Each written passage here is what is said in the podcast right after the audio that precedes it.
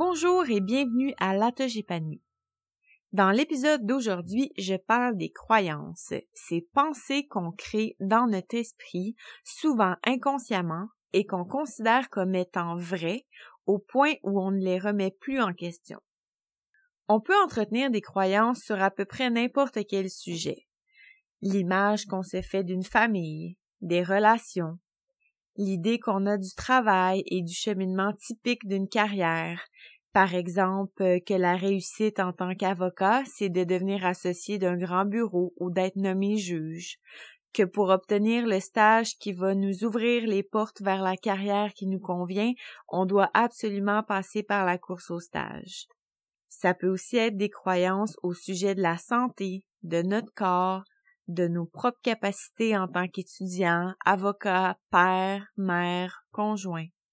Ça peut aussi être des croyances sur notre mode de vie, comme le fait qu'on doit absolument prendre trois repas par jour, que c'est normal euh, quand on travaille de seulement avoir trois, quatre semaines de vacances par année, etc. Donc, les croyances couvrent un large éventail de sujets dans nos vies et l'ensemble de ces croyances-là vont avoir un impact dans les choix qu'on va faire, dans les décisions qu'on va prendre pour mener notre vie.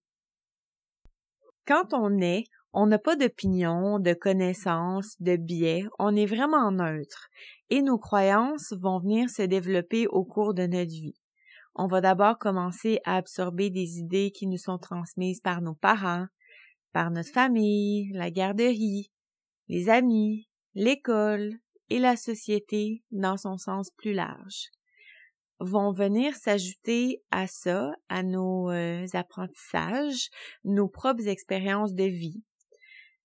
Et vont aussi venir s'ajouter les statistiques, la science, qui peuvent venir fortifier ces croyances-là. L'exemple le plus simple pour illustrer tout ça serait la croyance que les relations amoureuses sont vouées à l'échec. Une personne peut avoir développé cette croyance-là après avoir vu ses parents divorcer, après avoir ensuite soi-même vécu une séparation. Et si on vient ajouter à ça les statistiques sur la durée des mariages au Québec et le taux de, séparation ou de divorce, par exemple, ben tout ça, ça va encore venir renforcer notre croyance selon laquelle les relations amoureuses, de façon générale, sont vouées à l'échec. Point final. Et au fil du temps, nos croyances vont se cristalliser à cause de ce qu'on appelle le, biais de confirmation. Le biais de confirmation, ce que ça fait, c'est qu'on va interpréter les événements extérieurs de façon à ce qu'ils soient conformes avec nos croyances. Et au contraire, on va ignorer les situations qui pourraient remettre nos croyances en question. Donc, par exemple, si on croit que les relations amoureuses sont vouées à l'échec, alors, euh, chaque couple de notre entourage qui va se séparer euh, va venir renforcer le fait qu'on a raison dans notre croyance. Et dans cette même situation-là, par exemple, si on a au contraire des exemples de couples qui sont encore ensemble, on va venir trouver des excuses pour euh, pour justifier le fait que c'est des cas isolés, pour se valider dans le fait que notre croyance fondamentale demeure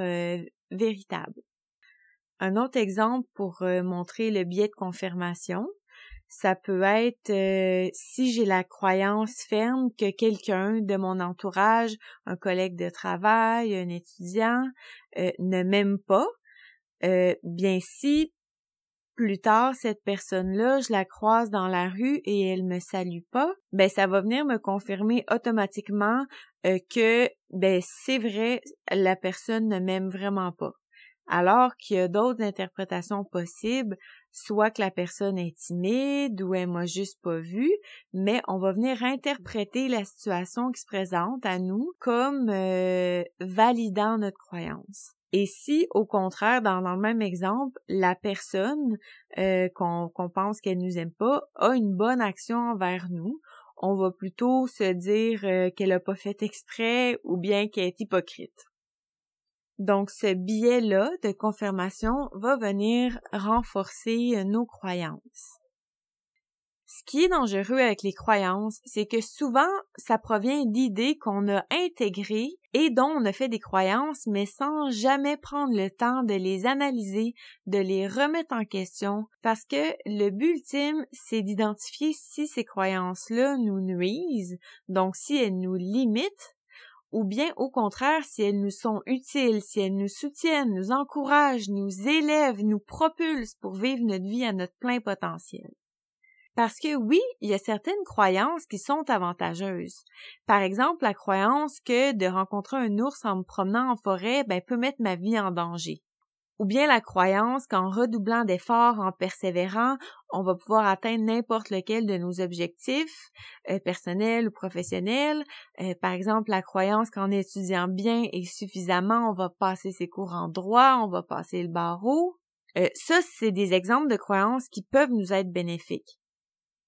Sauf que souvent, nos croyances vont prendre la forme de généralisation. Par exemple, euh, le fait de croire qu'on n'est pas doué pour respecter un budget, qu'on n'est pas capable de maintenir une pratique sportive régulière, qu'on ne peut pas faire confiance à un tel type de personne. Euh, ça, c'est des généralisations. Mais dans la plupart des situations de la vie, euh, tout n'est pas noir ou blanc. C'est la vie est remplie de zones grises. Alors le fait qu'on généralise à outrance, euh, donc et ça peut être des croyances par rapport à nous, par rapport aux autres, euh, c'est pas toujours pertinent de généraliser comme ça et ça peut nous limiter parce que nos croyances en bout vont venir définir pour nous ce qui est possible ou non. Je vous propose un petit exercice pour vous permettre d'identifier les croyances qui vous freinent euh, et ou qui vous limitent dans ce que vous pourriez être ou ce que vous pourriez accomplir. J'ai fait cet exercice-là il y a quelques mois, puis ça m'a vraiment éclairé et permis de remettre certaines choses en question. Euh, des choses que j'ai crues pendant longtemps comme étant la, vérité. C'est un exercice qui a été proposé dans le livre de Mary Forleo qui s'appelle Everything is Figureoutable. La première étape, c'est de prendre un papier et un crayon euh, ou bien votre téléphone cellulaire et de faire la liste de toutes vos croyances euh, qui jusqu'à maintenant vous ont empêché d'aller de l'avant avec certains projets qui vous tiennent à cœur ou qui vous ont empêché de devenir la personne que vous souhaiteriez devenir. Et vraiment là de faire la liste la plus exhaustive possible de toutes vos croyances dans n'importe quelle euh, sphère de votre vie, sur n'importe quel sujet, n'importe quel thème. Juste pour vous donner des exemples, euh, je vais vous parler de ce qui est ressorti moi quand j'ai fait ce test-là. Euh, donc moi, il y a pas mal neuf grandes croyances qui sont ressorties. je vais vous parler de deux d'entre elles. Premièrement, il y avait le fait que pendant longtemps, j'ai cru que c'était normal dans notre société d'être toujours occupé, stressé et même de s'épuiser au travail. Et deuxièmement, un autre exemple de croyance qui est ressorti, c'est ma croyance selon laquelle euh, j'ai pas encore trouvé ma véritable passion dans la vie et que cette passion-là manque à ma vie et que je suis pas normale d'avoir plein d'intérêts différents euh, sans les pousser plus loin. Puis aussi, ce qui était lié à cette croyance-là, c'est aussi la croyance que j'ai peu de valeur en tant que débutante dans plein de domaines, autant sportif, artistique, euh, même ce podcast-là, euh, j'ai pas suivi de formation spécifique, je me suis juste lancée comme une euh, comme une débutante là. Puis sur ce sujet-là de ma, ma croyance, L'épisode 10 de La Touche épanouie en parle. C'est le thème de la multipotentialité. Donc, si vous l'avez pas encore écouté, je vous recommande euh, vraiment d'aller écouter cet épisode-là. Euh, plusieurs personnes m'ont écrit pour me dire que ce concept-là résonnait aussi beaucoup en eux.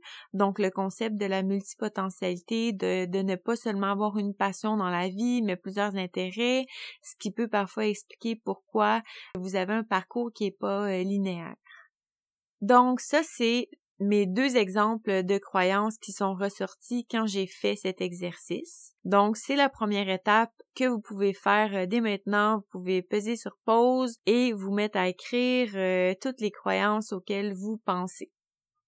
Une fois qu'on a écrit euh, tout ça, la deuxième étape, c'est de défiler chacune des croyances qu'on a identifiées et d'écrire pour chacune d'entre elles pourquoi elles ne tiennent pas la route. Et là, on se fait vraiment l'avocat du diable contre nos croyances limitantes. Pour reprendre mes deux exemples, euh, quand je me suis mise à réfléchir à mes croyances, plusieurs choses sont ressorties. Euh, donc, premièrement, pour ce qui est de ma croyance que c'est normal d'être euh, sous un état de stress fréquent, de s'épuiser au travail, le raisonnement que j'ai écrit dans mon carnet, c'était le suivant que en fait non, euh, moi personnellement, je trouve pas ça normal de s'épuiser au travail quand on a juste une vie à vivre. Je veux travailler pour pouvoir vivre, mais pas vivre pour travailler. Et aussi que c'est primordial de prendre soin de sa santé. Il y a rien de plus important que ça. Et pour le fait d'être toujours occupé, stressé, non, c'est pas ce que je veux. Je préfère être dans l'être en majuscule plutôt que dans le faire en majuscule. Et je suis pas d'accord avec le fait que la société vante les mérites de ceux qui travaillent tellement fort, qui sont productifs. Euh, je, je n'adhère vraiment pas à ça, ou plus maintenant en tout cas. Et au même titre que moi, je ne valorise pas nécessairement les gens qui sont tout le temps occupés puis qui négligent leur mieux-être, ben autant je devrais pas me soucier des gens, euh, de ce que les autres pourraient penser de moi si je ralentis le rythme. Croyance-là était aussi beaucoup liée à la croyance euh, que ça prend beaucoup d'argent pour se sentir en sécurité financière et bien vivre. Alors j'ai pu aussi par la même occasion déconstruire cette croyance-là en allant vérifier mes besoins, euh, mes dépenses, mes dépenses qui étaient nécessaires, celles qui ne l'étaient pas nécessairement, et de voir qu'en simplifiant mon, mode de vie, euh, ben j'ai parallèlement moins besoin d'argent pour satisfaire mes dépenses, donc je peux potentiellement moins travailler. Donc, en passant par euh, la réflexion à propos de mes croyances, j'ai pu faire tout ce, j'ai pu avoir cette réflexion là. Par rapport à mon deuxième exemple maintenant, euh, donc ma croyance que je suis pas normale de, ne pas avoir une seule passion, mais que j'ai plutôt des intérêts multiples, euh, le concept de la multipotentialité m'a beaucoup aidé à déconstruire cette croyance-là que j'avais face à ma valeur, si on peut dire, comme être humain. Et la découverte de ce terme-là m'a permis de, de m'accepter comme j'étais, de réaliser que le fait d'être une généraliste plutôt qu'une experte dans un domaine peut aussi être bénéfique pour une société, dans le sens que les individus avec ce trait de caractère-là font des liens entre euh, les différentes disciplines, euh, comme dirait Emily Wapnick euh, dans qui a écrit le livre How to Be Everything et dont je parle à l'épisode 10, euh, c'est des gens qui travaillent aux intersections. Dans l'histoire, euh, plusieurs personnalités qui ont innové, qui ont fait preuve de créativité, qui ont fait avancer l'histoire, ben, avaient ce trait de personnalité-là. Et toujours selon Emily Wapnick, euh, les multipotentialistes sont des individus qui s'adaptent rapidement à de nouvelles circonstances, qui aiment résoudre des problèmes. Donc, en venant déconstruire ma croyance initiale, j'ai pu même en venir à voir ce trait de personnalité-là chez moi comme étant un atout. En résumé, pour ce qui est de la deuxième étape de l'exercice que je vous propose, euh, c'est d'écrire les raisons pour lesquelles vos croyances ne tiennent pas la route. Et troisièmement, l'exercice propose d'écrire comment on se sentirait sans ces croyances limitantes-là. Je vais vous lire ce que j'ai écrit dans mon cahier, que j'ouvre les guillemets. Je me sentirais beaucoup plus légère, authentique, spontanée, intuitive, mieux dans ma peau et dans ma tête, libre, en majuscule, de vivre ma vie comme je l'entends, confiante, entière, relaxe, alignée avec mes valeurs. Fermez les guillemets. Quand je relis ça, je me dis que c'est vraiment la plus belle des motivations qui soit. Donc, l'écrire peut vous inciter encore plus à remettre vos croyances en question et appliquer un changement de perspective à votre vie. Et quatrièmement et finalement, l'exercice est de venir reformuler vos croyances positivement pour qu'elles soient plus des croyances qui vous limitent, mais plutôt qui vous élèvent dans la même lignée que vos aspirations. Donc, pour mes deux exemples que j'ai mentionnés, mes nouvelles croyances euh, sont maintenant les suivantes. Premièrement, la croyance que le travail n'a pas à, m'épuiser, mais peut au contraire me donner euh, l'énergie et les moyens nécessaires pour pouvoir explorer mes autres intérêts et aussi la croyance que je n'ai pas besoin de travailler autant qu'avant, euh, en autant que mon besoin de sécurité financière et mes dépenses nécessaires sont rencontrés, c'est suffisant pour moi. Donc ça, c'est une nouvelle croyance à laquelle je crois euh, au quotidien euh, dans les depuis les derniers mois. Et par rapport à mon deuxième exemple, ma nouvelle croyance, c'est que je suis une personne entière, euh, même pas, euh, je dirais pas malgré, mais plutôt euh, grâce à mes nombreux champs d'intérêt et tous les projets divers que j'ai en tête. Et la croyance que ça, que mon trait de personnalité, ce que j'ai à offrir à la société en ce moment dans une dans une multitude de champs euh, d'intérêt, ben ça a une valeur pour la société. Et cette dernière étape-là peut comprendre euh, la création d'un plan pour arriver à intégrer nos nouvelles croyances dans notre quotidien. Pour moi, je sais que pour appliquer à mon, quotidien ces deux croyances-là, euh, ça, ça s'est fait naturellement au fil du temps. J'ai pas vraiment euh, appliqué des recommandations euh, ou des, choses particulières à ce niveau-là, mais si vous avez de la misère à vous souvenir de vos nouvelles croyances, vous pouvez tout simplement les écrire sur des post-it que vous allez laisser partout chez vous, sur votre ordinateur, dans votre cellulaire, ou bien vous pouvez développer comme pratique euh, que en vous levant chaque matin, vous mentionnez, vous répétez dix fois chaque phrase, chacune de vos croyances, ce qui va vous permettre en bout de ligne euh, de les assimiler et que ça devienne vos, nouvelles croyances qui vous propulsent. Donc euh, voilà, si vous réalisez que des croyances qui sont ancrées en vous ont pu vous limiter jusqu'à maintenant ou vous limitent encore dans vos projets, je vous invite à faire cet exercice-là en quatre étapes.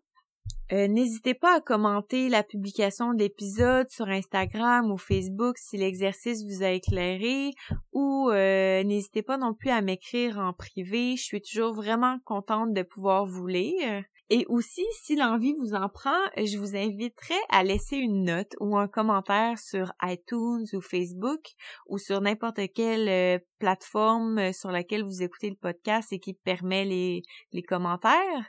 Euh, parce que en faisant ça, ça peut faire découvrir le podcast à d'autres personnes. Et si un épisode ou même une phrase peut sonner une cloche chez quelqu'un qui écoute qui écoute la tâche épanouie, ben mon objectif vraiment euh, va être atteint. Alors, avec tout ça, je vous souhaite une très belle journée et à la prochaine. Merci d'avoir été à l'écoute.